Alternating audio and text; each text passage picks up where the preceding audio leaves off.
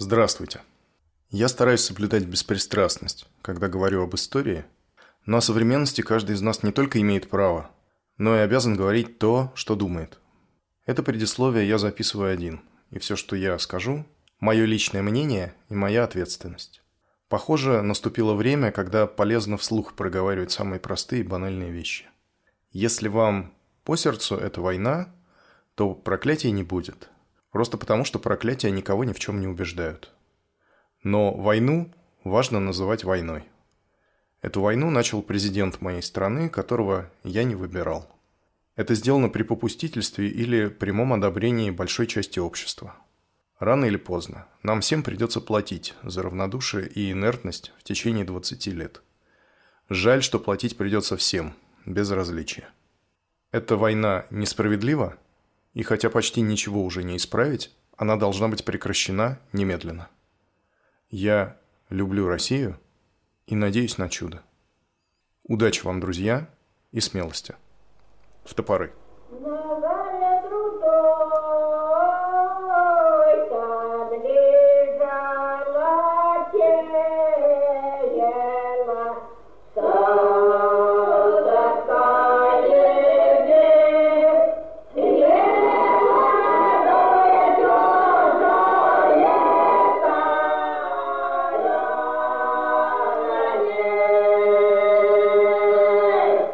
Здравствуйте, с вами снова общество анонимных любителей русской истории.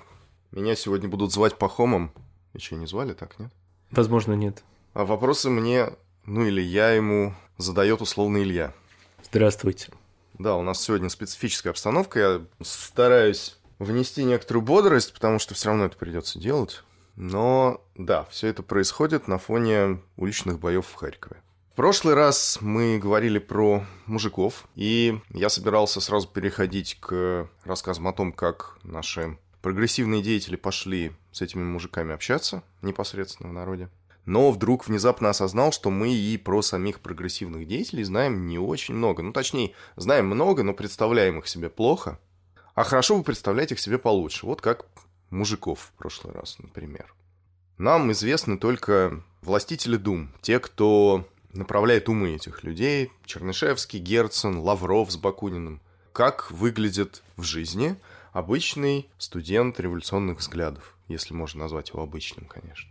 Вот, как ты думаешь, как он выглядит? Поддевка, сапоги. В сапогах, штанах, пальто. Это понятно, что не без штанов. А...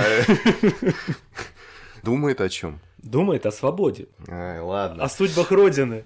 Да об истоках русской революции и хочет кофе с сиропом. На самом деле выглядит он по-разному, естественно, да, в штанах, но есть некоторый, да, дресс-код, который соблюдают, естественно, тоже не все, но некоторые стереотип имеется. Ну и, разумеется, дресс-код это не главное для этих людей. И все-таки, тем не менее, да, они выделяются на фоне остального общества, в том числе, бывает, и внешне. Тургенев хороший писатель, гений. Он свой роман про отцов и детей написал не просто так. Роман написан про 60-е годы, но в 70-е годы картина в целом сохраняется. И в России существует конфликт поколений. Существует до определенной степени раскол между молодежью и более старшими людьми. У них разные взгляды на жизнь, разные принципы. В первую очередь мы сейчас говорим об образованных классах, естественно. Но похожий раскол существует и в мужичьей среде, среде простого народа. В деревне это обусловлено тем, что молодые крестьяне чаще уходят на заработки в город и, соответственно, приносят оттуда другую городскую культуру. На своем уровне они усваивают какие-то более современные идеи, и, в принципе, они чаще бывают грамотными людьми. Естественно, не всегда те идеи, которые они усваивают, э, хороши, они просто более современны и очень сильно отличаются от того, чем жили их отцы и деды. Вернувшись из города, крестьянский юноша-отходник уже не может э, воспринимать некритично то, что ему пытается внушить более старшее общество. Это может приводить к конфликтам. Вплоть до того, что крестьяне воздерживались от обучения своих детей в школе, если такая возможность была, дальше самых азов. То есть достаточно научить читать, а дальше вот, дальше умнеть не надо, мы как-нибудь сами справимся и все объясним про мир. Потому что иначе объяснить уже ничего не получится, он сам начнет нам все объяснять. В образованном обществе все еще более сложно и более выражено. Как и в любом, наверное, обществе, консерва- э, консервативную власть поддерживают условные пенсионеры, а те, кто рос и учился в немножко другой атмосфере, поддерживают не всегда. Естественно, есть и лоялисты, но их сильно меньше, чем среди людей старшего возраста. В общем, как и у нас. Как сами наши студенты смотрят на общество, в котором живут. Ну, для точности оговоримся еще раз. Студенты, естественно, бывают разные, но мы сейчас говорим именно о тех, кто готов идти в народ. И таких немало. Пишет человек с интересной фамилией Двагорий Макриевич. Вот как он... Имя не менее интересно, чем фамилия. А Владимир Карпович его звали? А, первая часть, это была часть фамилии. Да, она двойная. Вопрос о влиянии среды на человека, помню, тоже часто поднимался среди нас. Почему люди с хорошими стремлениями, войдя в жизнь и становясь на почву практики, постепенно утрачивали свои добрые намерения и превращались в заурядных чиновников? Многие, начавши честно свою карьеру, оканчивали тем, что делались взяточниками, или же попросту спивались. Это падение или опошление человеческой личности приписывалось тогда влиянию окружающей среды – Выражение «среда заела», не зная кем и при каком случае впервые пущенное в обращение, применялось ко всем тем лицам, которые так или иначе, как говорится, не оправдали возлагавшихся на них надежд. По нашим понятиям, существовало две среды, резко отличавшиеся одна от другой. Ближайшая к нам, университетская, была хорошая. Другая среда, находившаяся за стенами университета, совершенно не походила на предыдущую и обладала, как нам казалось, только дурными качествами. То есть вот мы видим раскол. Правда, в этом втором лагере огромное большинство составлял народ, который приходилось выделять. И мы всегда его выделяли, когда думали о нем. Но думали мы о нем сначала мало. Несравненно сильнее в этот период работал в нас дух отрицания. И потому внимание наше обращено было на так называемое общество. Состояло оно главным образом из служилого элемента. И это-то и была та самая дурная среда, которая заедала наших хороших людей. Даже лучшие представители этой среды казались ничем другим, как лицемерами. Так как никто из них не поступал так, как думал и как считал хорошим, а так, как надо было поступать для того, чтобы не потерять место. Начиная с исповеди у попов, обязательной для чиновников, которую все ежегодно исполняли. Не потому что верили и признавали ее нужной. Напротив, смеялись над этим обрядом а просто для того, чтобы исполнить формальность, как они выражались, и не попасть из-за таких пустяков на дурной счет в глазах начальства. И оканчивая всякого рода замалчивание там, где надо было говорить, гнутьем спины перед старшими и тому подобным. Тот, кто говорил о честности, в то время сам мог брать взятки. На словах восставать против низкопоклонства, а в действительной жизни ползать на четвереньках перед начальством. Очевидно, рассуждали мы, всякий, попавший в такую среду, мало-помалу и сам втягивался в подобные же противоречия между словом и делом.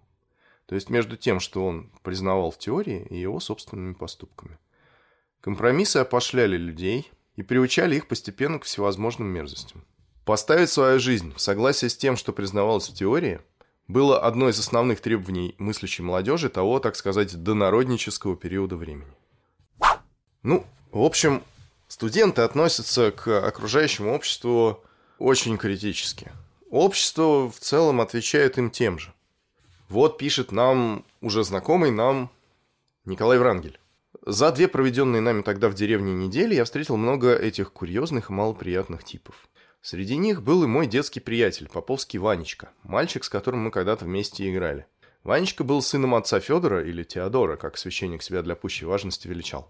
Сына своего он воспитывал, как воспитывают французского дофина, и Поповский Ванечка всегда добавлял в конце слова «с». Он любил раскланиваться и, сморкаясь, закрывал нос рукой. На Ванечку не повлияли ни манящий его отца блеск большого света, ни отпущенные ему природой способности. Он был скромен предельно, порой униженно скромен, но спустя 10 лет я встретил не французского маркиза, а довольного собой русского болтуна. Ознакомив меня со своими идеями в делах государственных и общественных и удивив меня своим пониманием, Поповский Ванечка объявил мне, что с его точки зрения я превратился в достойную и вполне развитую личность. Тем не менее, он не удержался и намекнул, что ему нужна большая сумма денег, не для него лично, конечно, а для общего дела, и он ожидал, что я соглашусь дать ему эти деньги. «Какое общее дело?» – спросил я. «Пропаганда». «Естественно, не для игры же в карты. Нам нужны деньги, потому что мы собираемся идти в народ. Я в народ ходить не собираюсь, не дам вам ни одной копейки. И уж, разумеется, как и водится среди вашего глупого сословия, вы на меня донесете в полицию», – сказал мне презрительно Ванечка. Ну, в полицию Врангель на него не донес. И он же, кстати, примерно в таких же тонах рассказывает о русской революционной иммиграции в Швейцарии, а учился Врангель тоже в Швейцарии. Рассказывает такое. В начале 60-х годов появился в Женеве новый тип русских – русские иммигранты. В основном это были плохо образованные, но уверенные в себе дети взрослого возраста, которые не мылись и не чесались, кстати, о внешнем виде наших нигилистов, так как на такие пустяки тратить время развитому, э, развитому индивидууму нерационально. Эти от природы грубые, неряшливые необразованные люди, неразвитые дикари, воспринимали себя как передовой элемент человечества, призванный обновить Россию, а затем и всю Вселенную. Они занимались пропагандой и проповедью того, что им самим еще было неясно, но культурным людям Европы издавна уже известно. То, о чем уже давно в Европе позабыли, как забывают о сданном за негодностью в архив, или то, что давно уже проведено в жизни, чем пользуются и о чем уже не говорят. Смешно, но и противно было смотреть на этих взрослых недоносков, когда, не дав собеседнику вымолвить слово, они с пеной у рта, стуча кулаками по столу, орали во все горло, ломились в открытую дверь, проповедуя свободу слова и мысли и тому подобные истины, в которых никто не сомневался давным-давно. Имена Чернышевского, Лассаля, Дарвина и особенно Бокля не сходили с их уст, хотя маловероятно, чтобы они их читали, скорее просто знали имена. Никаких авторитетов они не признавали, но преклонялись перед авторитетом своих руководителей. Насчет авторитета руководителей тут бы я поспорил. Хотя Врангель очевидец, поэтому пусть говорит. Проповедуя свободу суждений, противоречий не терпели, и того, кто дерзал с ними не соглашаться, в глаза называли обскурантом, тунеядцем и идиотом, и смотрели на него как на бесполезного для будущего человека. Иностранцы над этой милой братьей посмеивались, а мы, русские, краснели, глядя на них, а потом начали их избегать. К счастью, скоро они стушевались. Обиженные тем, что их не приняли как апостолов абсолютной правды – они заперлись в своих коммунах и фаланстериях и занялись мытьем своего грязного партийного белья и грызней между собой. Из эмигрантов двое, Данилов и Андреев, были приглашены преподавать мне русскую историю и русскую словесность. Данилов, по его рассказам, был студентом Московского университета и пользовался за свои знания в нем известностью, но по политическим причинам кафедры брать не захотел, хотя ему ее и предлагали. Его познания в русской истории были невелики. Он знал о существовании северных русских народоправств, историю Стеньки Разина, которого величал первым русским борцом за свободу, знал о бунте Пугачева и о декабристах. Своей красивой наружностью, громкими фразами, самоуверенностью Данилов очаровал русскую колонию, и его засыпали уроками. Перехватить без отдачи он тоже был великий мастер – и зажил он франтом, одевался с крикливым шиком, обедал в модных ресторанах и вскоре увенчал свое благополучие, соблазнив одну из своих юных учениц, дочь очень богатых москвичей. Куда-то ее увез, не забыв прихватить с собой тятеньки на капиталы. Андреев был совершенно иного пошиба. Насколько Данилов был нагл, настолько Андреев был скромен и застенчив, непритязателен и робок. Он был не умен, но порядочен до мозга костей – он не кабенился, не ломался и не хвастался своими либеральными взглядами, но искренне и слепо верил в святое дело революции. Верил до фанатизма. Жил Андреев где-то на чердаке за 5 франков в месяц, ходил чуть ли не в лохмотьях, питался дешевой колбасой и то не ежедневно.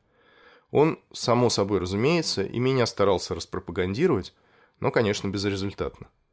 Как выросший в культурной свободной стране, я, невзирая на мои 17 лет, был слишком для этого старый республиканец. Но невзирая на неудачу, он на меня не обиделся, идиотом не назвал и за отсталость презирать не стал, а напротив мы сделались приятелями. Людей этих двух противоположных типов я потом в течение своей жизни часто встречал между приверженцами различных политических партий. Люди типа Данилова, бойкие, находчивые, обыкновенно были запевалыми главарями, лидерами, как теперь говорят. Другие, искренне убежденные, безответственным стадом, слепо следующими за своими чубанами. Первые из своих убеждений, которые они меняли по мере надобности, извлекали пользу и в конце концов выходили сухими из воды. Вторые часто гибли и очень редко вкушали пирога. В общем, да, это важное наблюдение. Естественно, в любом движении, не только политическом, но и даже чисто идейном, есть люди, искренне следующие идеологическому посылу и те, кто воспринимает только внешнюю сторону. Это нормально. Ну, как мы и обещали, я много цитирую, но уж так оно выходит. Давайте сравним, как нигилисты сами себя видели. Вот эти люди, о которых так иронично пишет Николай Вранкель. Давайте ему ответит Петр Кропоткин, князь. и нигилист. Вот сейчас мы начнем узнавать те же черты, которые нам описал Николай Егорович, с другой точки зрения увиденные. Кропоткин. Нигилизм наложил у нас свою печать на всю жизнь интеллигентного класса. И эта печать не скоро изгладится. Нигилизм, без его грубоватых крайностей, неизбежных, впрочем, в каждом молодом движении, придал нашей интеллигенции тот своеобразный оттенок, которого, к великому нашему сожалению, мы, русские, не находим в западноевропейской жизни. Тот же нигилизм в одном из своих многочисленных проявлений придает нашим писателям их искренний характер, их манеру мыслить вслух, который так поражает европейских читателей. Прежде всего, нигилизм объявил войну так называемой условной лжи культурной жизни. Его отличительной чертой была абсолютная искренность. И во имя ее нигилизм отказался сам и требовал, чтобы тоже сделали другие, от суеверий и предрассудков, привычек и обычаев, существование которых разум не мог оправдать. Нигилизм признавал только один авторитет – разум. Он анализировал все общественные учреждения и обычаи и восстал против всякого рода софизма, как бы последний ни был замаскирован. Он порвал, конечно, с суеверием отцов. По философским своим понятиям, нигилист был позитивист, атеист, эволюционист в духе Спенсера или материалист. Он щадил, конечно, простую и искреннюю веру, являющуюся психологической необходимостью чувства, но зато беспощадно боролся с лицемерием в христианстве. Вся жизнь цивилизованных людей полна условной лжи. Люди, ненавидящие друг друга, встречаясь на улице, изображают на своих лицах самые блаженные улыбки. Нигилист же улыбался лишь тем, кого он рад был встретить. Все формы внешней вежливости, которые являются одним лицемерием, претили ему. Ох, как я... Как я представляю себе утро в учреждении, когда ты идешь по коридору, и... Избирательно улыбаешься. Нет, ну просто ты постоянно улыбаешься. Добрый день, здравствуйте, здравствуйте, добрый день, рад вас видеть, здравствуйте, здравствуйте, здравствуйте. Это просто больное место. Ладно. Я буду слишком нескромен, если скажу, что узнаю себя. А, нигилист же улыбался лишь тем, кого рад был встретить. Все формы внешней вежливости, которые являются одним лицемерием, претили ему. Он усвоил себе несколько групповатые манеры, как протест против внешней полированности отцов. Нигилисты видели, как отцы гордо позировали идеалистам и сентименталистам, что не мешало им быть настоящими дикарями по отношению к женам, детям и крепостным. И они восстали против этого сентиментализма, отлично уживавшимся с вовсе не идеальным строем русской жизни. Искусство тоже подпало под это широкое отрицание. Нигилисту были противны бесконечные толки о красоте, об идеале, искусстве для искусства, эстетике и тому подобном. Тогда как всякий предмет искусства покупался на деньги, выколоченные у голодающих крестьян или у обираемых работников. Он знал, что так называемое поклонение прекрасному часто было лишь маской, прикрывавшей пошлый разврат. Нигилист тогда еще отлил беспощадную критику искусства в одну формулу. Пара сапог важнее всех ваших мадон и всех утонченных разговоров про Шекспира. Брак без любви и брачное сожитие без дружбы нигилист отрицал. Девушка, которую родители заставляли быть куклой в кукольном домике и выйти замуж по расчету, предпочитала лучше оставить свои наряды и уйти из дома. Она надевала самое простое черное шерстяное платье, остригала волосы, к вопросу о внешнем виде, и поступала на высшие курсы с целью добиться личной независимости. Женщина, видевшая, что брак перестал быть браком, что ни любовь, ни дружба не связывают ее больше с мужем, порывала совсем и мужественно уходила с детьми, предпочитая одиночество и зачастую нищету, вечной лжи и разладу с собой. Нигилист вносил свою любовь и искренность даже в мелкие детали повседневной жизни. Он отказался от условных форм светской болтовни и выражал свое мнение резко и прямо, даже с некоторой аффектацией внешней грубоватости. В Иркутске мы собирались раз в неделю в клубе, где танцевали. Одно время я усердно посещал эти вечера, но потом мало-помалу отстал от части из-за работы. Раз как-то одна из дам спросила у моего молодого приятеля, почему это меня не видно в клубе уже несколько недель. «Когда Кропоткину нужен мацион, он ездит верхом», — грубовато ответил приятель. «Почему же ему не заглянуть и не посидеть с нами, не танцуя?» — вставила одна из дам. «А что ему здесь делать?» — отрезал по-нигилистичьи мой друг. «Болтать с вами про моды и тряпки? Вся эта дребетень уже надоела ему. «Но ведь он бывает иногда у Манечки такой-то», — нерешительно заметила одна из барышень. «Да, но она занимающаяся девушка», — отрубил приятель. «Он дает ей уроки немецкого языка». Должен сказать, что эта бесспорно грубоватая отповедь имела благие результаты. Большинство иркутских девушек скоро стало осаждать брата, нашего приятеля и меня просьбами посоветовать им, что читать и чему учиться. С той же самой откровенностью нигилист отрезывал своим знакомым, что все их соболезнования о бедном брате народе одно лицемерие, покуда они живут в богато убранных палатах насчет народа, за который так болеют душой. С той же откровенностью нигилист заявлял крупному чиновнику, что тот не только не заботится о благе подчиненных, а попросту вор. С некоторой суровостью нигилист дал бы отпор и даме, болтающей пустяки и похваляющейся женственностью своих манер и утонченностью туалета. Он прямо сказал бы ей, как вам не стыдно болтать глупости и таскать шиньон из фальшивых волос.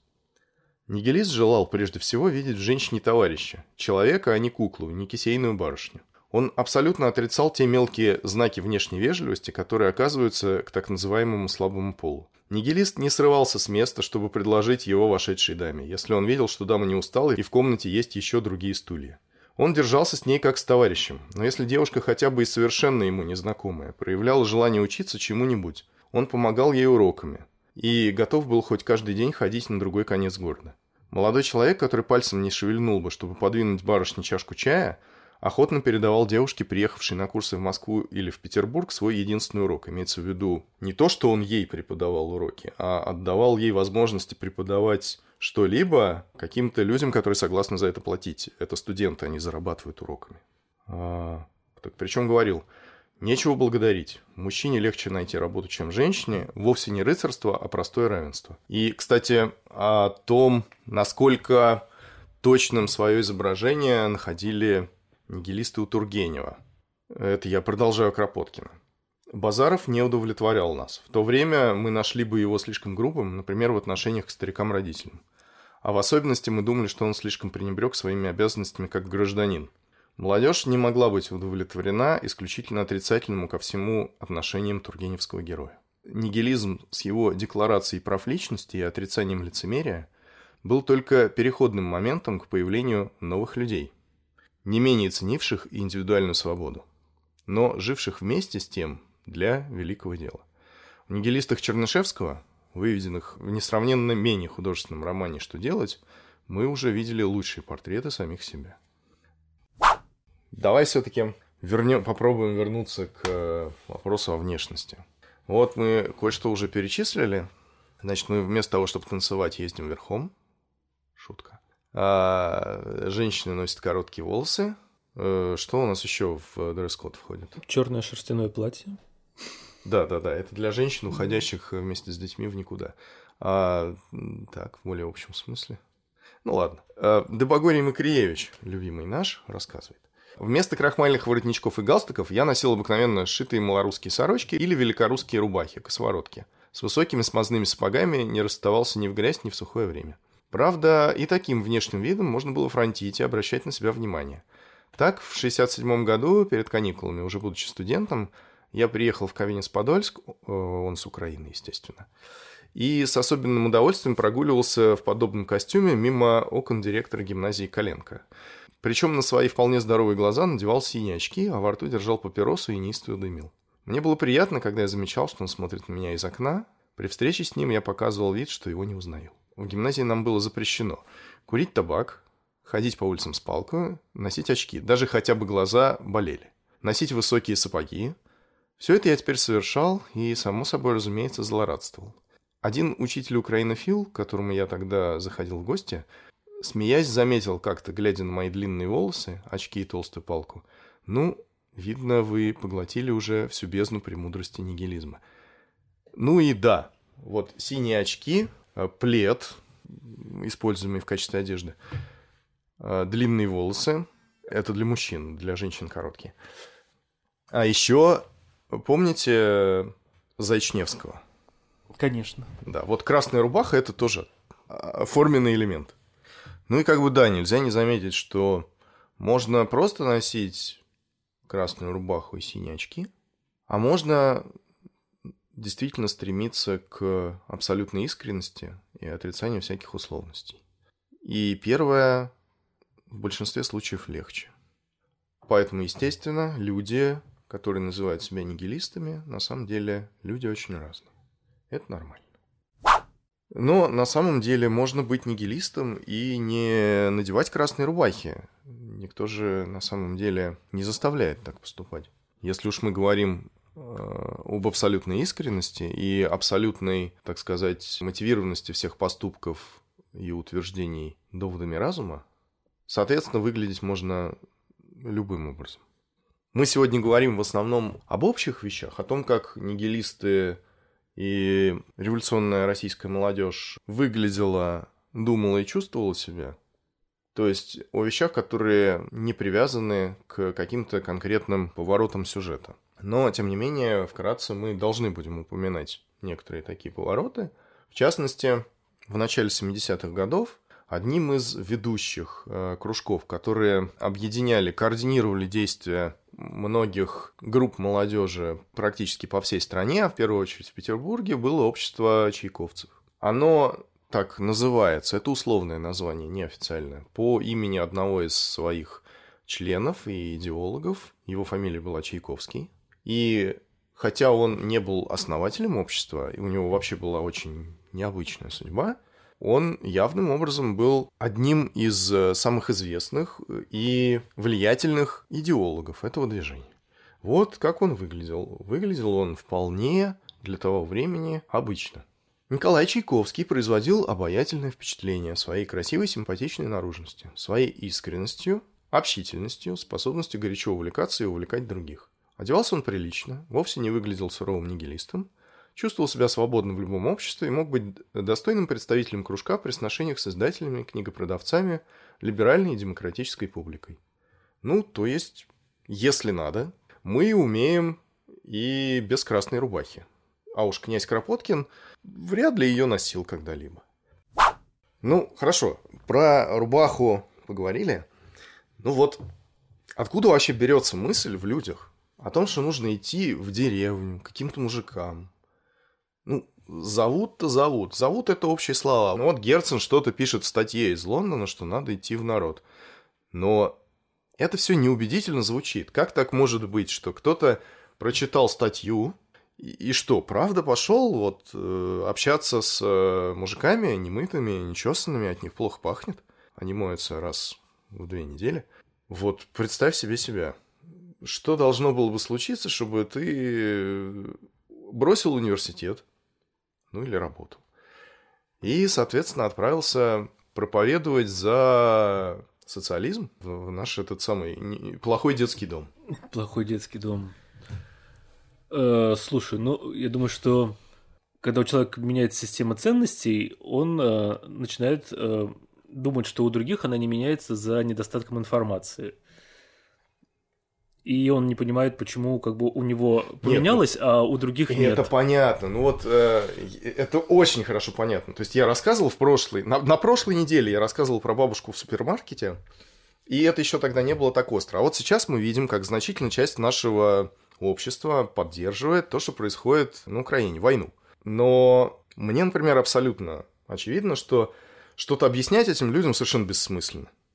Это, конечно, другая ситуация, это не русские мужики второй половины 19 века, но все-таки ситуация похожая.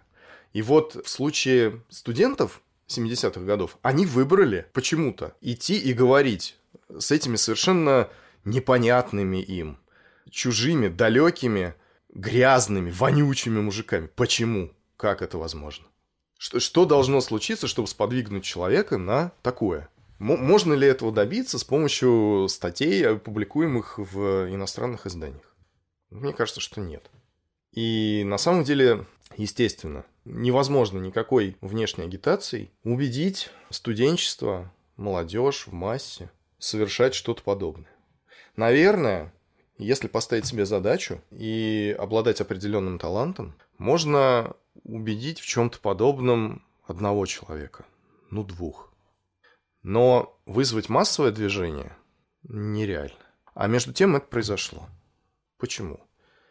Потому что идея пойти и объяснить мужикам, как правильно жить, она на самом деле носится в воздухе. То есть она родилась в самой среде студенчества, во всяком случае развелась в ней до той степени, когда она могла уже двигать массами. И в целом сложно объяснить, почему так произошло. Но вот пример того, как сами участники движения это видели. Таких свидетельств, похожих свидетельств, можно найти много. Просто это наиболее, будем честны, красочное, драматичное. Это тот же самый Дебагорий Макриевич, который на самом деле никакой излишней сентиментальностью на тот момент не страдал. Это человек, который участвовал косвенно в Нечаевской истории, не самым симпатичным, надо заметить, способом. Однако вот что он пишет о своем отношении к крестьянам. Добогорий Макриевич сам, естественно, дворянин. Я цитирую воспоминания Владимира Карповича Добогория Макриевича. Вначале он пытается объяснить, проиллюстрировать, что думали и чувствовали его сверстники в те времена. И отсылает читателя к Толстому. Всякому желающему близко познакомиться, заглянуть, так сказать, в самую душу нашего движения народнического, можно только порекомендовать перечитать толстовские произведения. В особенности такие, как «О переписи в Москве», «Так что же нам делать?» и другие. С одной, впрочем, существенной поправкой. Отбросившие выводы, к которым приходят писатели, способы борьбы со злом, рекомендуемые им. Вот, например, как он заканчивает свою превосходную статью «Так что же нам делать?».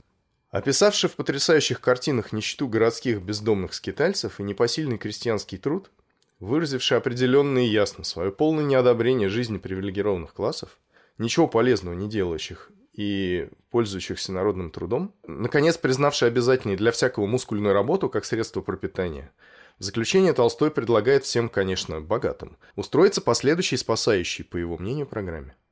Он делит день, из 16 часов, остальные 8 предполагается для сна, на 4 части по 4 часа каждая, сообразно которым разделяет на 4 рода деятельности человека. Первый. Деятельность мускульной силы. Работа рук, ног, плеч, спины. Тяжелый труд, от которого вспотеешь. Второй. Деятельность пальцев и кисти рук. Деятельность ловкости и мастерства. Третий. Деятельность ума и воображения. Четвертый. Деятельность общения с другими людьми. И этим-то гигиеническим рецептом, пишет Добогорий Макаревич, для бар, страдающих запорами, наш великий писатель думал пособить людскому горю. А вот как он сам пришел к своему народничеству. Брат Владимира Карповича, старший, как э, сын помещика, владел некоторым количеством земли. И примерно в то время, о котором мы говорим, пытался организовать на этой земле образцовое хозяйство. Мы не будем сейчас подробно описывать как это все происходило, но сам Владимир Добогорий Макриевич в хозяйстве своего брата работал наравне с мужиками, вместе с мужиками. Работая с косарями, не по 4 часа в день, как рекомендует Толстой, а от зари до сумерек, уставший, изломанный, облитый потом, я не раз принимался делать сравнение между собой и ими и размышлять о той огромной разнице, что существовало между нами. Пройдет день-другой, думал я, и я брошу эту тяжелую работу.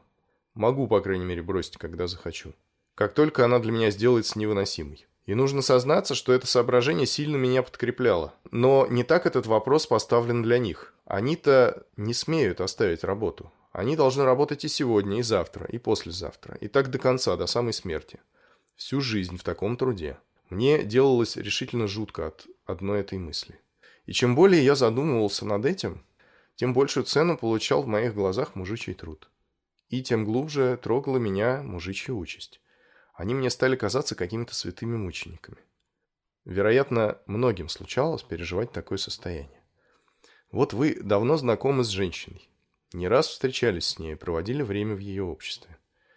И вам она казалась обыкновенным человеком, но вдруг случилось так, что ваше внимание почему-то привлеклось. И та самая улыбка, которая раньше казалась обыкновенной, и которую вы сотни раз видели на ее лице, теперь вдруг стала вам представляться прекрасной. Глаза ее получили такое выражение, какого вы никогда раньше не замечали. Ее голос, жесты, походка, словом, все в ней изменилось. И изменилось неизмеримо к лучшему. Стало для вас привлекательным. Подобно этому чувству начал я испытывать к мужикам. Я знал их с самого детства, но теперь они мне стали представляться не такими, какими я их знал, а какими-то другими, значительно лучшими. Перемена в моих представлениях была до того разительная, что мне стало казаться, будто я их раньше вовсе не знал, они становились для меня даже загадочными. Такое совершенно новое, никогда раньше не испытанное восторженное чувство стало все сильнее и сильнее овладевать мною, пока наконец не охватило меня всего. То есть, да, Добогорий Макаревич полюбил мужика. А еще одним ресурсом, который подействовал на общество и прежде всего на молодежь, существенно – было широкое освещение в прессе Нечаевского процесса. То есть те люди, которые писали письма в третье отделение, возмущаясь широким и гласным судом над нечаевцами, оказались, по сути, правы. Потому что наши студенты оказались вполне способны вычленить из того информационного потока, которым их снабдили, то, что нужно. И отделить принципы Нечаева, те самые людоедские, которыми так изобилует катехизис революционера, от стремлений и побуждений других участников народной расправы. Поэтому у нас складывается двоякая ситуация. С одной стороны, молодежь сочувствует подсудимым на Нечаевском процессе, как людям, которые своей целью видели помощь народу и готовы были жертвовать очень многим для достижения этой цели. С другой стороны, мы совершенно не сочувствуем Нечаеву, относимся к нему плохо, его методы нам не нравятся. Каждый из этих тезисов приводит к своим выводам. Вот Макриевич про это. Дело, в общем, представлялось сильно раздутым. Большинство подсудимых оказывалось орудиями Нечаева, прибегавшего к мистификациям и обману своих товарищей. Как-то выяснилось на суде, что производило крайне тяжелое впечатление. Но, с другой стороны, замечательно было то, что почти все подсудимые признавали, что главная причина, побудившая их принять участие в заговоре, было желание помочь народу.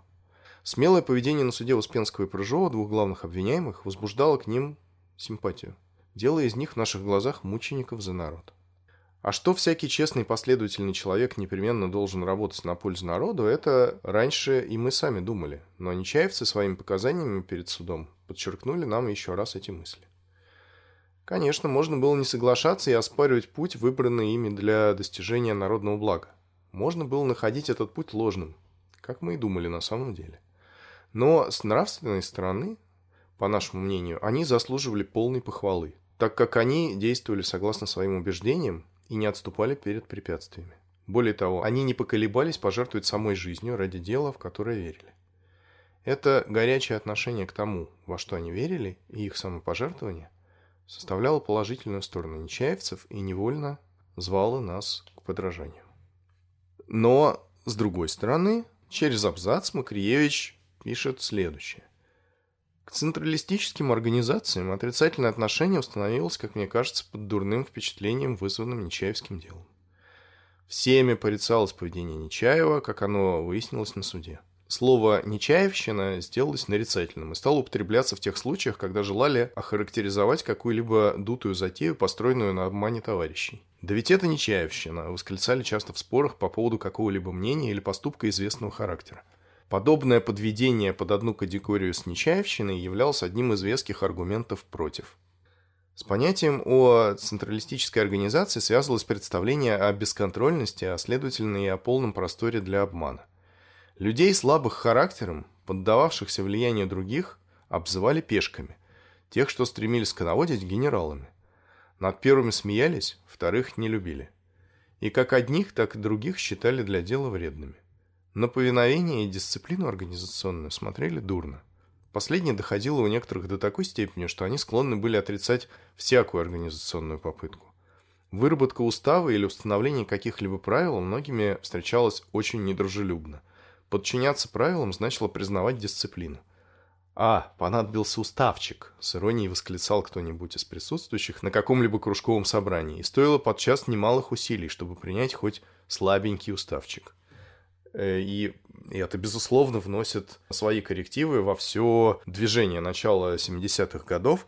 Уставчик действительно выработать очень сложно, и какую-то правильную организацию создать чрезвычайно трудно, потому что все боятся нечаевщины, и любое руководство, дисциплина и структура, сколько-нибудь вертикальные, воспринимаются в штыки. Это отношение под э, влиянием жизни, под влиянием правительственных репрессий будет неизбежно меняться в течение 70-х годов. И в конечном итоге мы, разумеется, придем к централизованной, хорошо законспирированной организации «Народная воля». Но пока до этого еще далеко. Зато, несмотря на отрицательное отношение к Нечаевщине, мы уже не настолько травоядные, чтобы полностью и безоговорочно осуждать убийство. Разумеется, поводом к таким рассуждениям послужило убийство Иванова. И задачу о вагонетке известную мы готовы решить совершенно определенным способом. Ты, кстати, помнишь, что такое задача вагонетки? Скорее нет. А, я своими словами, потому что тоже дословно не помню, конечно, это вот вы идете рядом с какими-то железнодорожными путями и а, видите, с что... этим, со стрелкой. Да, да, да, со стрелкой и толстым человеком, да, которого можно значит, бросить на пути перед несущейся вагонеткой и, значит, задавит только этого толстяка. Вот да, с точки зрения Макриевича можно пожертвовать одним толстяком ради всего движения. Один из важных принципиальных вопросов, возбужденных у нас показаниями и объяснениями Успенского, которые он давал суду, в частности по делу об убийстве Иванова, был вопрос о средствах, допустимых или недопустимых для достижения известной цели.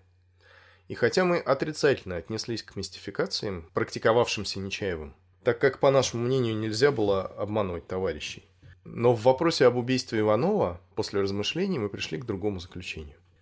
Именно мы признали справедливым принципом цель оправдывает средства.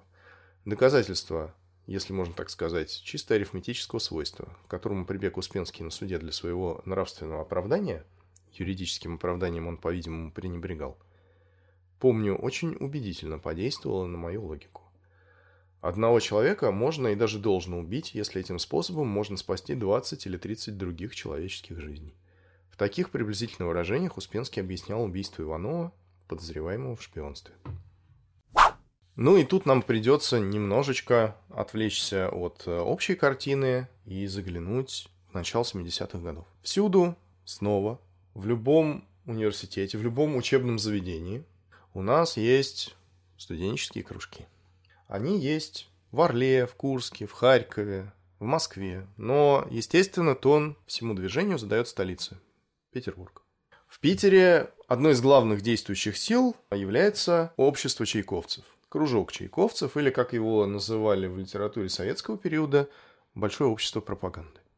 Чайковцам удается не только собственная деятельность, а занимались они в то время в основном распространением книг среди того же студенчества, но и координация действий других кружков не только в Петербурге, но даже и в других городах и губерниях России. При этом чайковцы не поглощают, не инкорпорируют в себя другие кружки, а лишь находятся в, по отношению к ним в неких партнерских отношениях на правах, может быть, старшего партнера, наиболее крупного. И в 1871 году в Петербурге проходит съезд, не побоюсь этого слова, участников кружков самообразования – из разных российских губерний. И этот съезд даже пытается принять общую программу. Как я уже неоднократно говорил, у нас два основных идеологических столпа всего движения. Это, с одной стороны, Петр Лаврович Лавров с его относительно умеренной программой пропаганды и Михаил Бакунин с его относительно значит, активной программой столпы столпами, молодежь сама между собой, э, как правило, все-таки договаривается, если, конечно, не ставит себе целью именно поспорить. Если ставит, то да, может и до мордобоя дойти. Причем с самого начала как-то складывается так, что на севере и в центральной части страны преобладают лавристы, умеренные революционеры, как бы странно это ни звучало. А на юге в южных губерниях, в украинских, польских землях преобладают бакунинцы. Эта тенденция сохранится на протяжении всех 70-х годов. И я все-таки еще раз остановлюсь на идеологии программе, потому что мне кажется, что я слишком пересолил Бакунина, и он теперь кажется всем совершенно каким-то отмороженным товарищем, который звал разрушить цивилизацию, вот это вот все. На самом деле это не так. И русское студенчество, которое шло за Бакуниным, в нем не было дураков. Они бы не пошли за человеком, который просто ни с чего призывает все разрушить. Должна быть либо какая-то еще более глубокая идея, либо какая-то очевидная всем рациональность за этими призывами. И все это было. Именно поэтому он был так популярен. Сейчас попробую это продемонстрировать. Ну вот, признайся, что Бакунин тебе тоже кажется немножко странным. Есть такое ощущение. Еще раз, что у нас предлагает Лавров? Более умеренный, так сказать. идеолог. Он говорит, что революция разовьется в любом случае. Она неизбежна. Она происходит как закономерный результат процесса исторического развития. Но ее невозможно ускорить.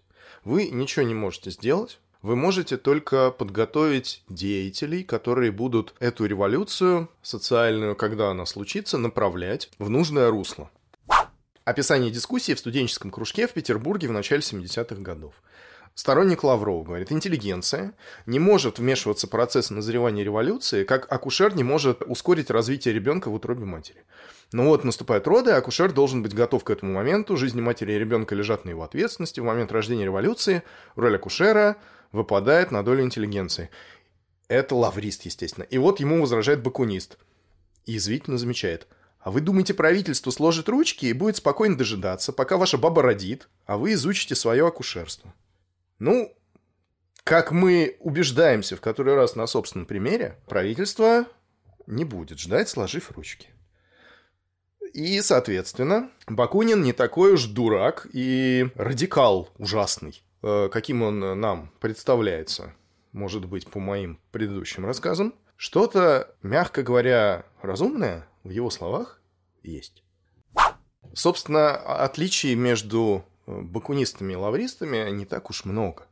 Они отличаются именно по этому пункту можно ли революцию ускорить и следует ли это делать, или нам нужно только заниматься выработкой деятелей, будущих, так сказать, акушеров революции. Как Макриевич пишет, как одни, так и другие, конечно, своей целью ставили разрушение государства. Как одни, так и другие признавали только революционный путь борьбы. Но на средства достижения революции смотрели различно. И в этом-то и заключалось главным образом их разногласие. Лавристы на первый план ставили пропаганду социалистических идей в народе, которая должна была подготовить, как им казалось, народную массу к социальной революции. Бакунисты признавали бунтовской путь, так как, по их мнению, благодаря общему недовольству существующим строем, э, бунт всегда имел шансы перейти во всенародное восстание, или, другими словами, в революцию. Но даже в худшем случае, будучи подавленным, бунт все-таки являлся школой, которая воспитывала народ в желательном направлении и революционизировала его, то есть сделала способным к созданию революции. Подобно тому, как путем упражнения развиваются силы и способности отдельного организма, так и весь народ, рассуждали мы, подготовляется к революции только путем упражнения своих революционных чувств и способностей. Кто любит народ, тот водит его под пушки, сказал кто-то из известных революционеров, и мы придерживались этого взгляда. Ну, давайте попробуем с этим поспорить. Это я предлагаю. Лично я спорить не собираюсь. А вот как описывает бакунинскую идеологию Вера Фигнер. В прошлом выпуске мы ее уже упоминали, и ее словами рассказывали о тех же самых дебатах между лавристами и бакунистами в Цюрихе. Бунтари, имеется в виду бакунисты, не только не думали учить народ, но находили, что нам самим то есть интеллигенции. У него надо поучиться. Они утверждали, что народ социалист по своему положению и вполне готов к социальной революции. Он ненавидит существующий строй и, собственно говоря, никогда не перестает протестовать против него, сопротивляясь то пассивно, то активно. Он постоянно бунтует. Объединить и слить в один общий поток все эти отдельные протесты и мелкие возмущения – вот задача интеллигенции. Агитация, всевозможные тенденциозные слухи, разбойничество и самозванщина – вот средства, пригодные для революционера. Никому не известен час народного возмездия, но когда в народе накопилось много горючего материала, маленькая искра легко превращается в пламя. А это последнее в необъятный пожар. Современное положение крестьян таково, что не достает только искры. Этой искрой будет интеллигенция, когда народ восстанет, движение будет беспорядочно и хаотично, но народный разум выведет народ из хаоса, и он сумеет устроиться на новых и справедливых началах.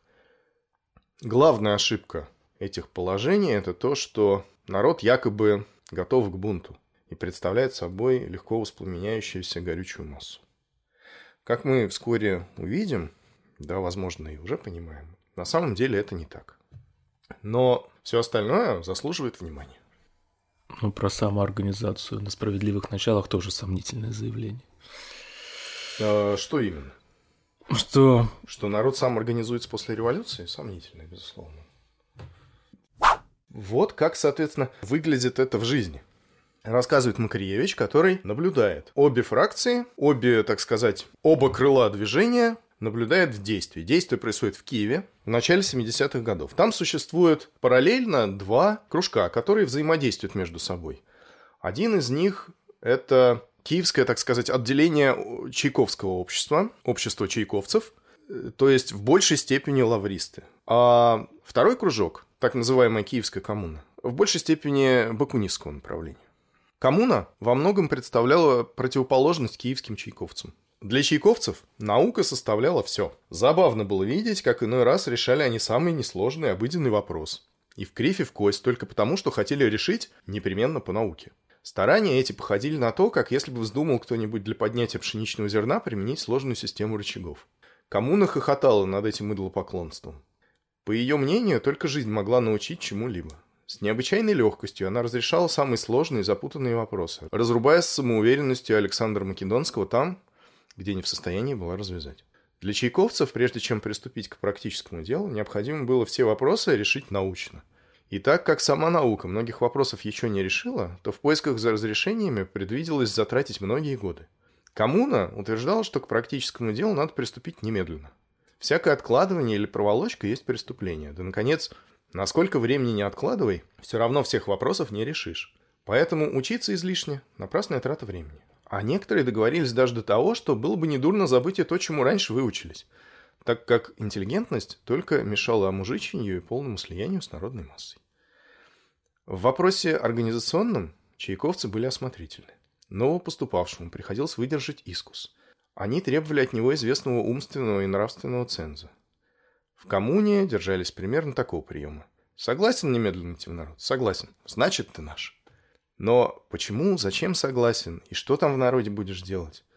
Даже такие существенные вопросы считались уже излишними.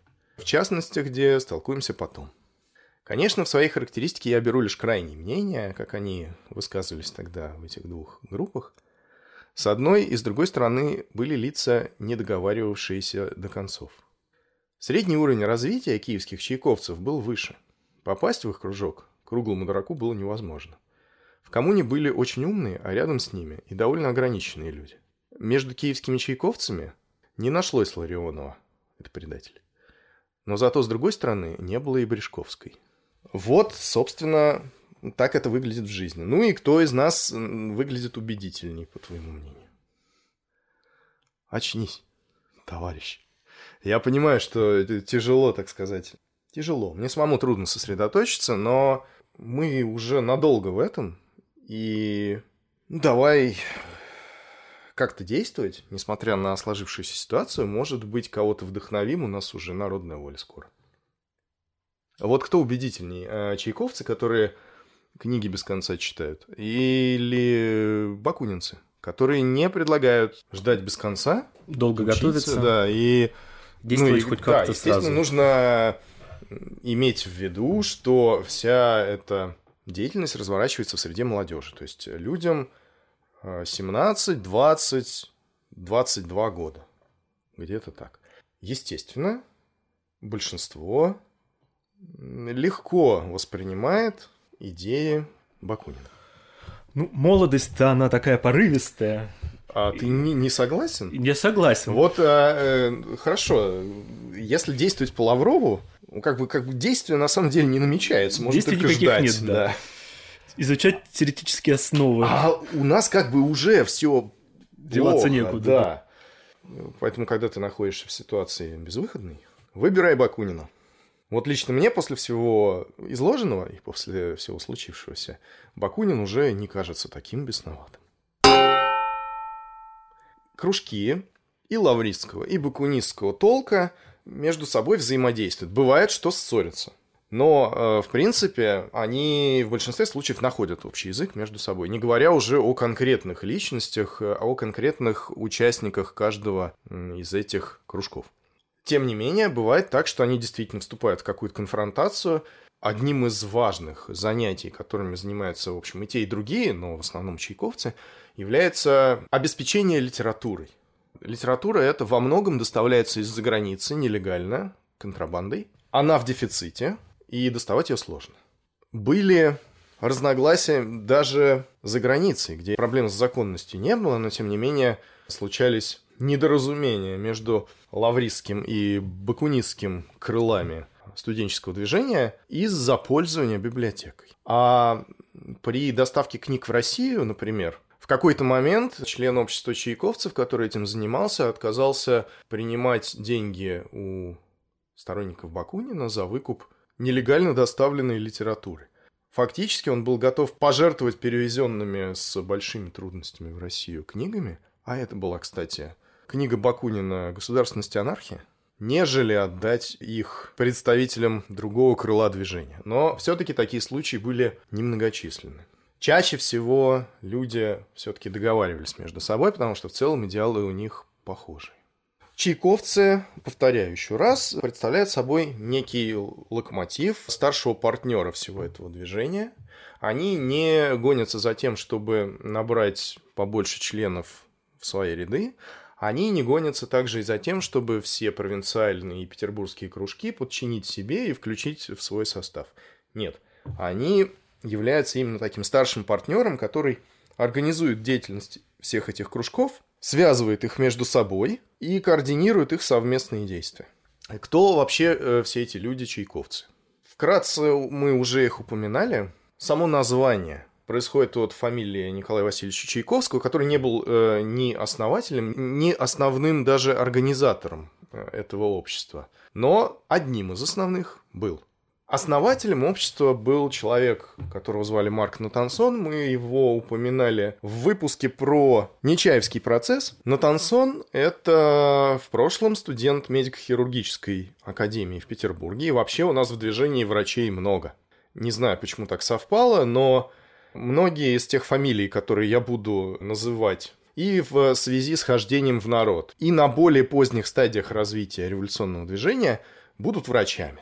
Такие, кроме Натансона, например, Вера Фигнер, сам, собственно, Дебагорий Макриевич, которого я уже неоднократно цитировал, Осип Васильевич Аптекман и многие другие – Безусловно, в какой-то степени изобилие врачей в среде общества чайковцев связано э, с тем, что его основатели в момент организации кружка учились в медико-хирургической академии, многие студенты которой были им хорошо знакомы и вступили в этот кружок. Но это не единственный фактор.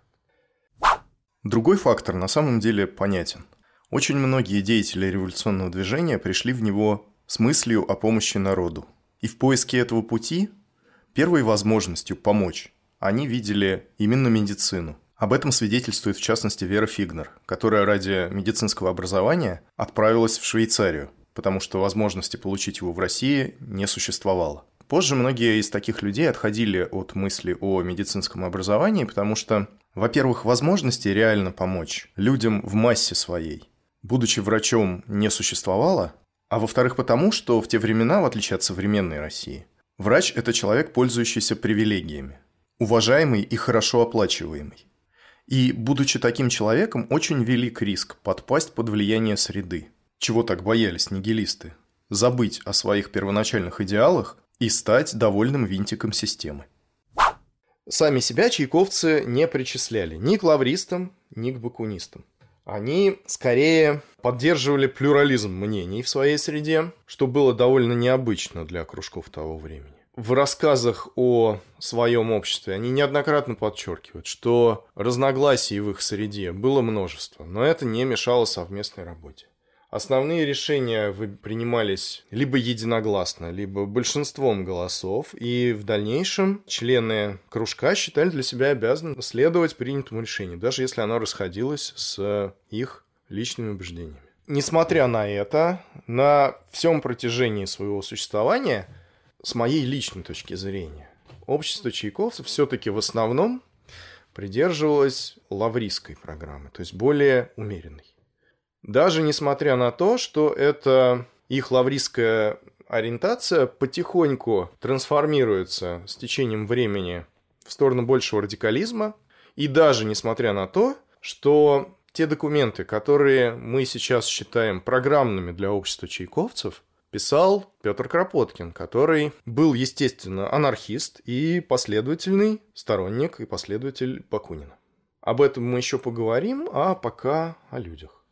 Уже на этом этапе у нас на сцену впервые выходят все те люди, о которых мы будем говорить на протяжении всех наших последующих выпусков. Одним из таких людей является Софья Львовна Перовская. В начале 70-х годов к обществу чайковцев присоединяется кружок, состоящий из девушек, учащихся на женских курсах, которые находятся в Петербурге вблизи Аларчинского моста и называются, соответственно, Аларчинскими женскими курсами.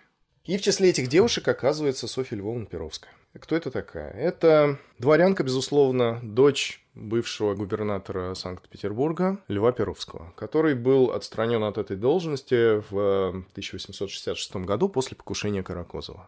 Вот что пишет про нее князь Кропоткин. Наш кружок собирался часто, и я никогда не пропускал сходок. Мы собирались тогда в предместе Петербурга в домике, который сняла Софья Перовская, жившая под паспортом жены мастерового. Со всеми женщинами в кружке у нас были прекрасные товарищеские отношения, но Соню Перовскую мы все любили. С Кувшинской и с женой Синегуба и с другими все здоровались по-товарищески.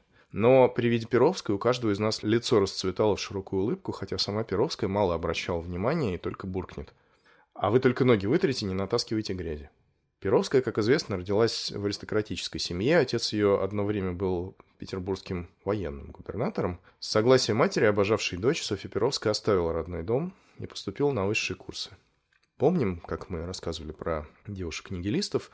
Так вот, да, Перовская ушла из семьи. Отец пытался ее удержать, но через какое-то время был вынужден выписать, позволить ей иметь собственный паспорт и вид на жительство. Потому что Софья Львовна была непреклонна, и спорить с ней было трудно, даже папеньке. Оставил родной дом и поступил на высшие курсы, а потом с тремя сестрами Корниловыми, дочерьми богатого фабриканта, основал тот маленький кружок саморазвития, из которого впоследствии возник наш. Теперь в повязанной платком мещанке, в ситцевом платье, в мужских сапогах, таскавшей воду из Невы, никто не узнал бы барышни, которая недавно блистала в аристократических петербургских салонах. Тут, на самом деле, Кропоткин пересаливает, Перовская никогда не блистала в аристократических салонах. По нравственным воззрениям она была ригористка, но отнюдь не проповедница. Ригоризм, если кто не знает, это крайне последовательное и непреклонное следование каким-то принципам. Когда она была недовольна кем-нибудь, то бросала на него строгий взгляд из-под лобья, и в нем виделась открытая великодушная натура, которой все человеческое не было чуждо. Говорила Перовская мало, но думала много и сильно. Достаточно посмотреть на ее портрет, на ее высокий лоб и выражение лица, чтобы понять, что ум ее был вдумчивый и серьезный. Что поверхностно увлекаться было не в ее натуре, что спорить она не станет. А если и выскажет свое мнение, то будет отстаивать его, пока не убедится, что переубедить спорящего нельзя. Перовская была народницей до глубины души и в то же время революционеркой и бойцом чистейшего закала – Ей не было надобности украшать рабочих и крестьян вымышленными добродетелями, чтобы полюбить их и работать для них. Она брала их такими, какие они есть. И раз, помню, сказала мне, «Мы затеяли большое дело. Быть может, двум поколениям придется лечь на нем, но сделать его надо». Ни одна из женщин нашего кружка не отступила бы перед смертью на эшафоте. Каждая из них взглянула бы смерти прямо в глаза, но в то время, в этой стадии пропаганды, никто об этом еще не думал. Известный портрет Перовской очень похож на нее. Он хорошо передает ее сознательное мужество, ее открытый здравый ум и любящую душу. Никогда еще женщина не выразила так много чувств и любящей души, как Перовская в том письме к матери, которое она написала за несколько часов до того, как взошла на эшафот. Нужно немножко рассказать и о самом Чайковском, именем которого в большинстве случаев называют наше общество. Его судьба очень необычна, и начать, наверное, нужно с того, что в советских книжках общество чайковцев пытались называть каким-нибудь другим способом, не употребляя фамилию самого Чайковского. Несмотря на то, что в основном деятельность народников оценивалась снисходительно положительно в советской исторической литературе, так было принято.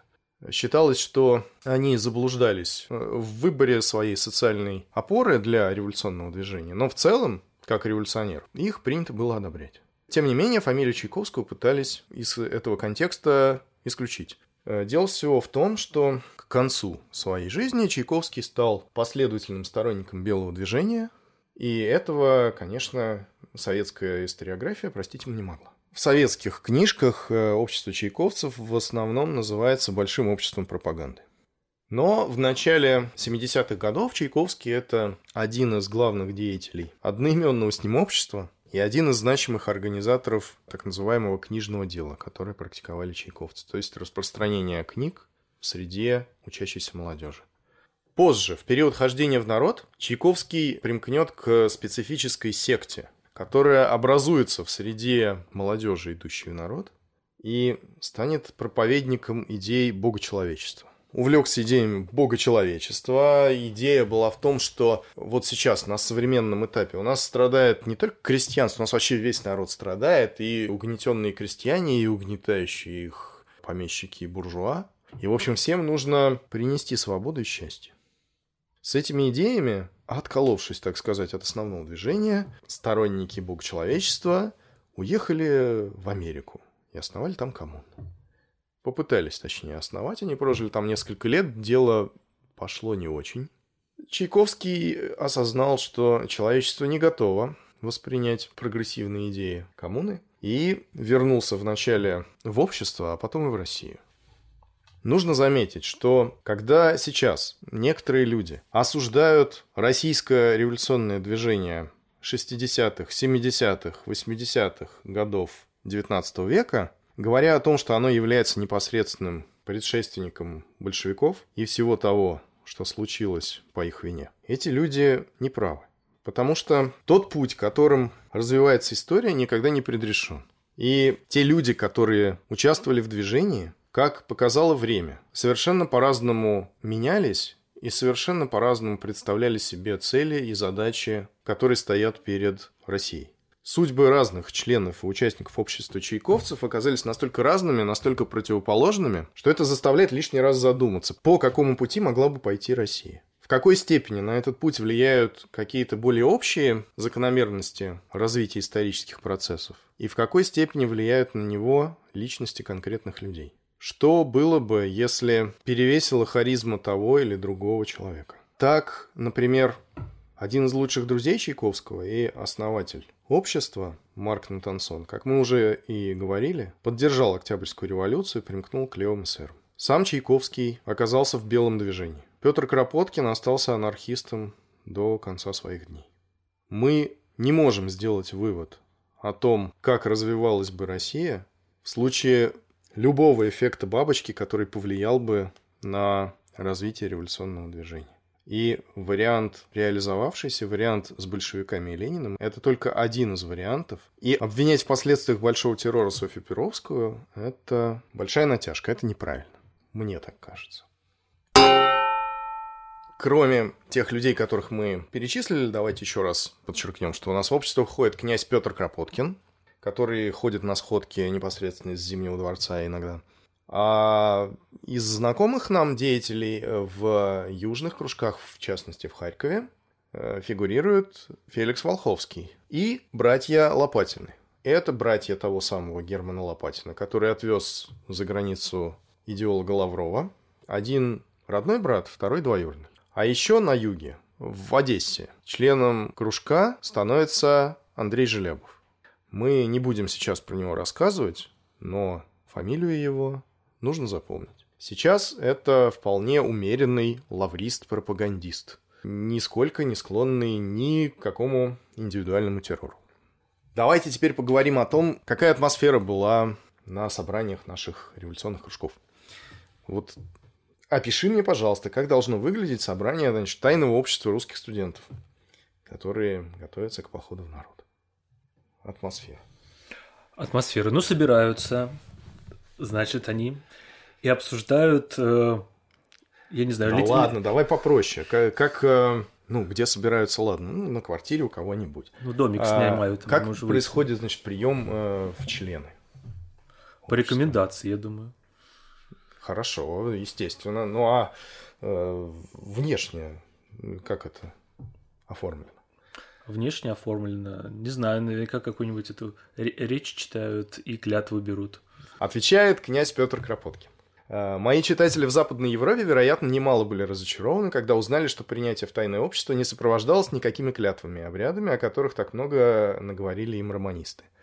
Ничего этого, конечно, не было. Даже одна мысль о ритуале приема насмешила бы нас и вызвала бы со стороны Клеменса Это один из видных членов кружка. Такую саркастическую смешку, от которой любитель церемоний, если бы такой нашелся, устыдился бы. У кружка даже не было устава, помним, да, про влияние Нечаевщины. В члены принимались только хорошо известные люди, испытанные много раз, так что им можно было, безусловно, доверять. Прежде чем принять нового члена, характер его обсуждался со всей откровенностью, присущей нигилистам. Ну, мы же нигилисты, какие у нас ритуалы могут быть. Малейший признак неискренности или сомнения его не принимали. По результатам собеседования, одним словом. Э, да нет же. Э, они собеседовались между собой, а принимали уже кандидата не то чтобы о чем-то спрашивали перед приемом, насколько я понимаю. Нужно было просто быть всем уверенными, что этот человек не выдаст. Насколько я понимаю из других источников, прием в члены общества чайковцев решался, по-моему, единогласно. То есть все члены кружка должны были высказаться положительно. Как-то так. А еще вот как князь Кропоткин пишет о своих взаимоотношениях с обществом чайковцев как вообще все это у них развивалось. Те два года, что я проработал в кружке Чайковского, навсегда оставили во мне глубокое впечатление. В эти два года моя жизнь была полна лихорадочной деятельности. Я познал тот мощный размах жизни, когда каждую секунду чувствуешь напряженное трепетание всех фибр внутреннего «я». Тот размах, ради которого одного стоило и стоит жить.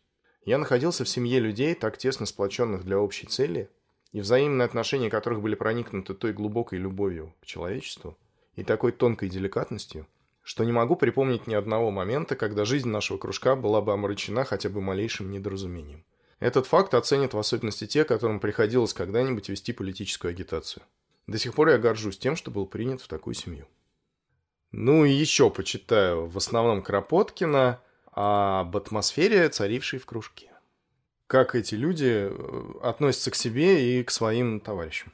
За исключением двух-трех, все женщины нашего кружка сумели бы взглянуть смерти бесстрашно в глаза и умереть, как умерла Перовская. Если бы в 81 году они не были уже в тюрьмах и в Сибири, они были бы в исполнительном комитете, и доведись им взойти на эшафот, взошли бы бесстрашно. Но в те ранние годы движения никто из них, да и большинство из мужчин, не предвидели возможности такого исхода движения. То есть у нас времена еще относительно вегетарианские. Перовская же, должно быть, с самого начала сказала себе, что к чему бы ни привела агитация, она нужна, а если она приведет к эшафоту, пусть так. Стало быть, это будет нужная жертва. Следующий случай покажет, каковы были остальные женщины, принадлежащие к нашему кружку. Раз ночью мы с Куприяновым отправились с важным сообщением к Варваре Батюшковой. Было уже далеко за полночь, но так как мы увидали свет в ее окне, то поднялись по лестнице. Батюшкова сидела в маленькой комнате за столом и переписывала программу нашего кружка. Мы знали ее решительность, и нам пришла в голову мысль выкинуть одну из тех глупых шуток, которые люди иногда считают остроумными. «Батюшка, мы пришли за вами», — начал я. Это Кропоткин пишет. «Мы хотим сделать почти безумную попытку освободить товарищей из крепости». Батюшкова не задала ни одного вопроса. Она положила перо, спокойно поднялась и сказала «идем». Она произнесла это так просто, что я сразу понял, как глупа была моя шутка, и признался во всем. Она опять опустилась на стул, и на глазах у ней блеснули слезы. Ну и специально для вас, условно Илья. Другим общим любимцем нашего кружка был Сергей Кравчинский, хорошо известный в Англии и Америке под псевдонимом Степняка. Мы иногда называли его младенцем, так мало заботился он о собственной безопасности.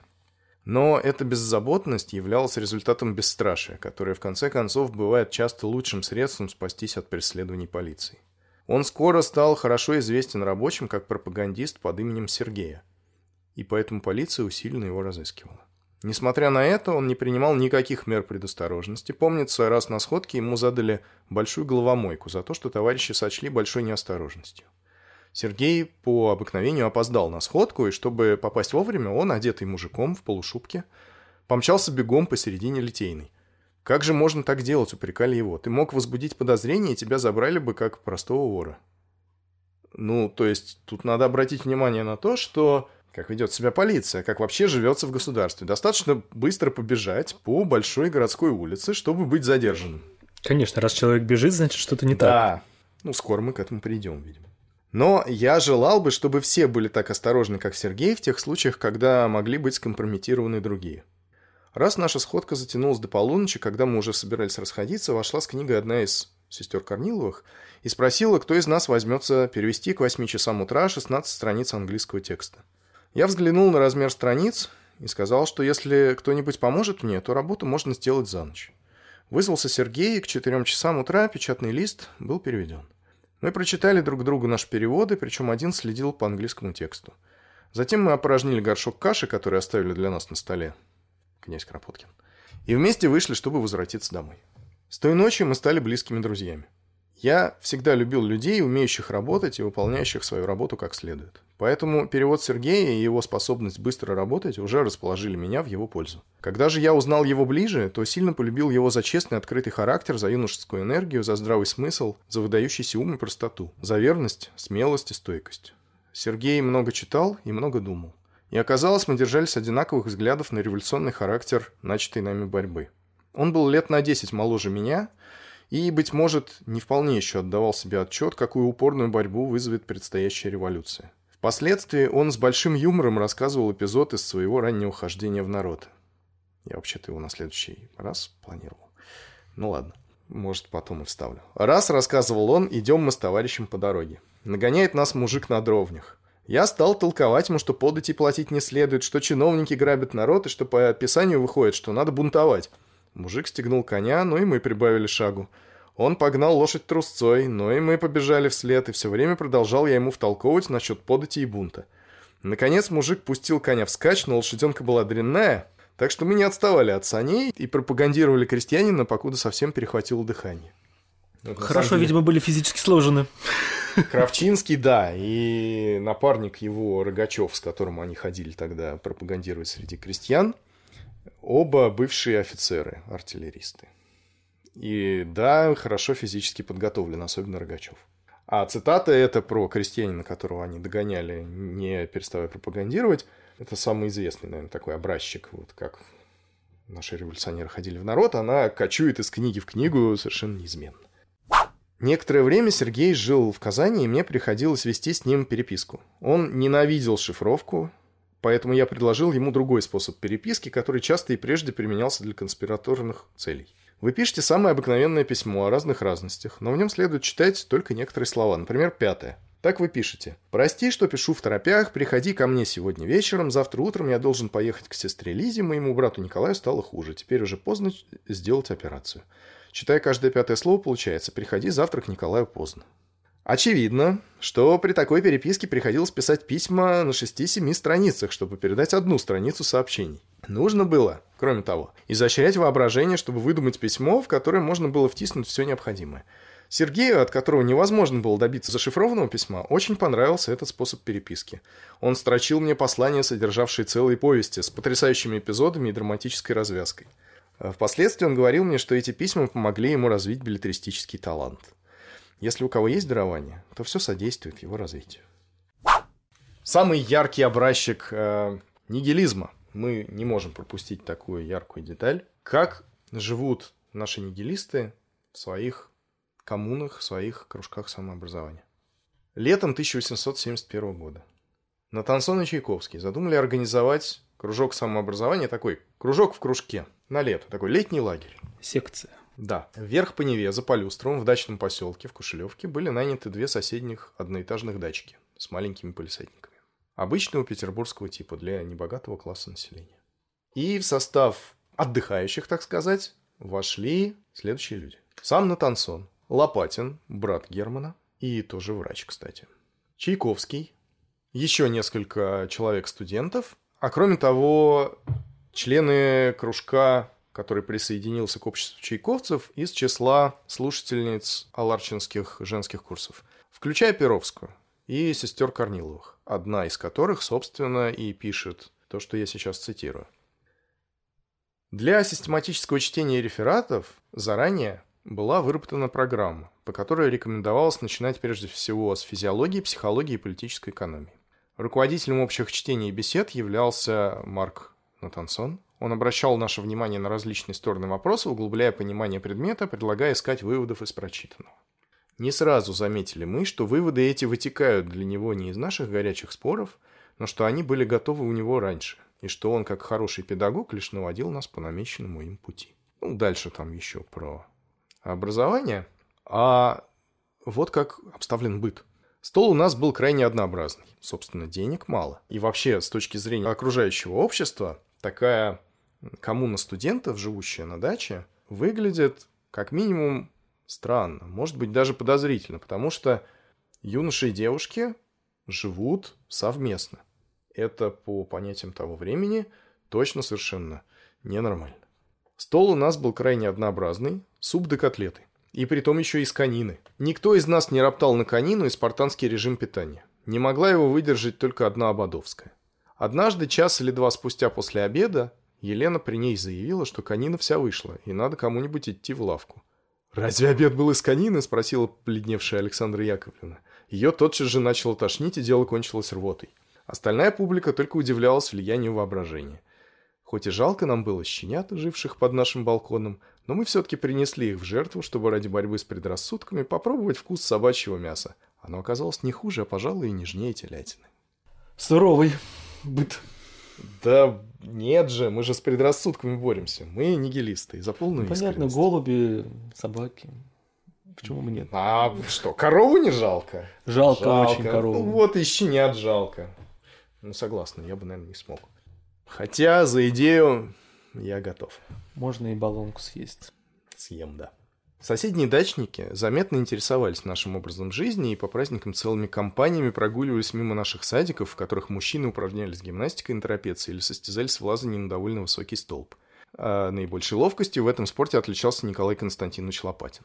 Из женщин одна Перовская могла подниматься над трапецией на согнутых локтях. Иногда мы ездили кататься по Неве на лодке, причем я была из лучших гребцов недолго удалось прожить на этой даче нашим нигилистам, и вскоре эту замечательную коммуну благополучно разогнали, а Чайковский был арестован. И чтобы подвести некоторый итог, внести, так сказать, еще одну нотку, чтобы можно было лучше понимать атмосферу, царившую в среде наших нигилистов, расскажем известную историю Сергея Синегуба. И это история о любви. Илье я уже рассказывал, но он, наверное, уже забыл. Забыл? Вероятно. Сергей Синегуб. По рождению дворянин и помещик. Член кружка чайковцев и поэт. Нигилисты, как мы помним. Презирают брак без любви.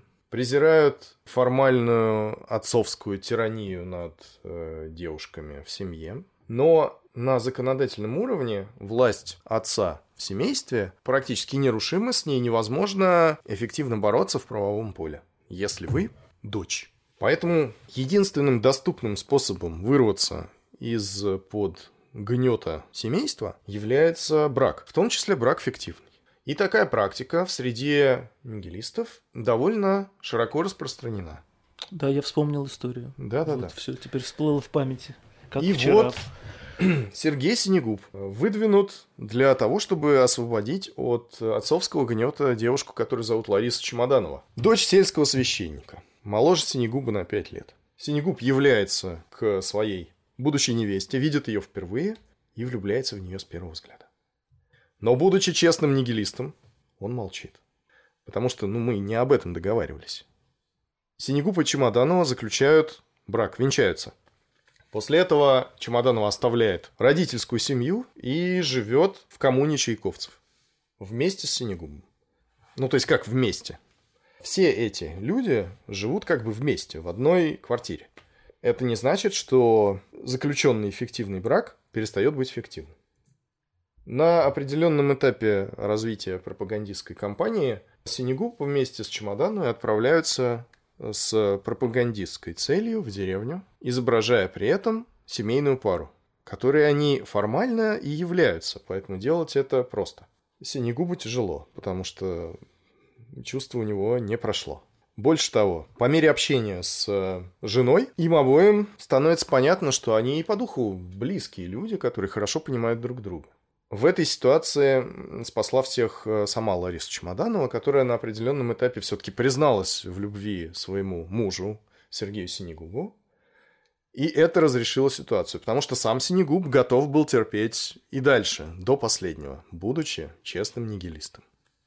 Ну, на самом деле, я, во-первых, э, очень рад за этих людей. Ну, наверное, трудно было не видеть все-таки. Ну, конечно, с какого-то этапа вообще трудно не видеть. Но все равно рад. Дальше их судьба развивалась не слишком радостно. Оба они оказались в Сибири, причем э, Лариса поехала за Сергеем добровольно. Сергей довольно рано умер, их сын был повешен, потому что тоже был революционером. В общем, не самая веселая история. Вот такие они, в общем, наши нигилисты. Я не знаю, что сказать э, в конце, в такие-то времена. Наверное, нужно не нужно крушить все вокруг. Вот не факт.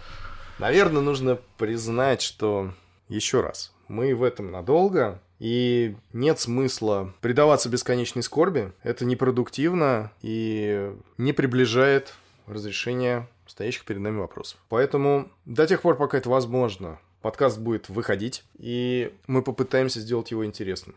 Друзья, в топоры. Народная воля скоро наступит. До свидания.